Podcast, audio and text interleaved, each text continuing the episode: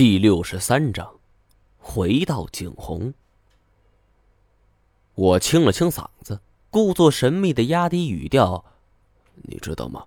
这狼是进化相当完美的一种动物，它们行动敏捷，嗅觉灵敏，而且通常是团队合作。听说过好虎不敌群狼吗？遇到狼群，这所有队伍都不是敌手。更可怕的是，这狼群嗅觉十分发达。”他们可以轻而易举地闻到几十公里外的猎物气息。我正说到此处，冷不防又是一声狼嚎传来，穿透了层层的阻碍，清晰地送入了每一个人的耳中。文天涯的身子是猛然打起抖来，我是故作紧张地捏了一把沙子，两只手捏着沙子，让沙子慢慢滴下。完了。我们还在下风巷，呃，这下褶子了。狼群可以轻而易举的嗅到我们的味道，这搞不好一会儿他们就要围上来了。一听我这么说，这文天涯是毫不犹豫的要爬起来，收拾东西，转身要跑。古一指一伸手将他给拽住：“哎，他这是开玩笑呢。”扭头又对我道：“好了，一会儿真把他吓跑了，你还怎么找阴险江？”我是笑了一下，耸了耸肩膀。文天涯见状，这才松了口气儿，说：“正事儿吧，这严显江的实验基地都在哪儿啊？”谁知文天涯摇了摇头：“啊，我们俩这叫怎么回事啊？你不信我，呃，我不信你。这样，我亲自带你去。呃，到了地方，你给我叶子，怎么样？”这一句话是正中我下怀，这从中也可以看出文天涯确实急于得到树叶。不过吃下叶子这么久，我的身体一切感觉正常，也没感觉有什么不舒服。除了伤口是神奇愈合之外，我在怀疑这种树叶它有没有传说中那么神奇呀？不过既然和文天涯达成了口头约定。我就没那么多担忧了。趁着天黑凉爽，我们是抓紧时间赶路。天色蒙蒙亮的时候，我们搭建帐篷，找了背阴的地方休息。就在朦朦胧胧的时候，我忽然感到有人钻进我的帐篷。睁开眼睛一瞧，却是文天涯。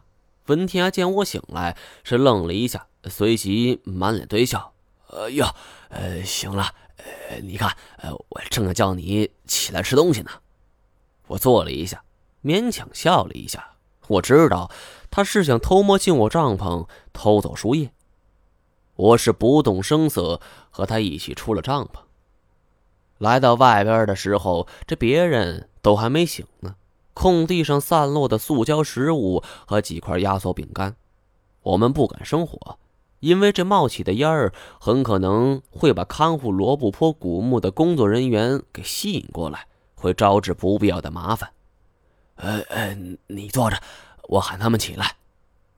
文天涯是讪讪笑着走开了。我是仔细检查了一下包装袋后，确认没有问题，才敢撕开食用。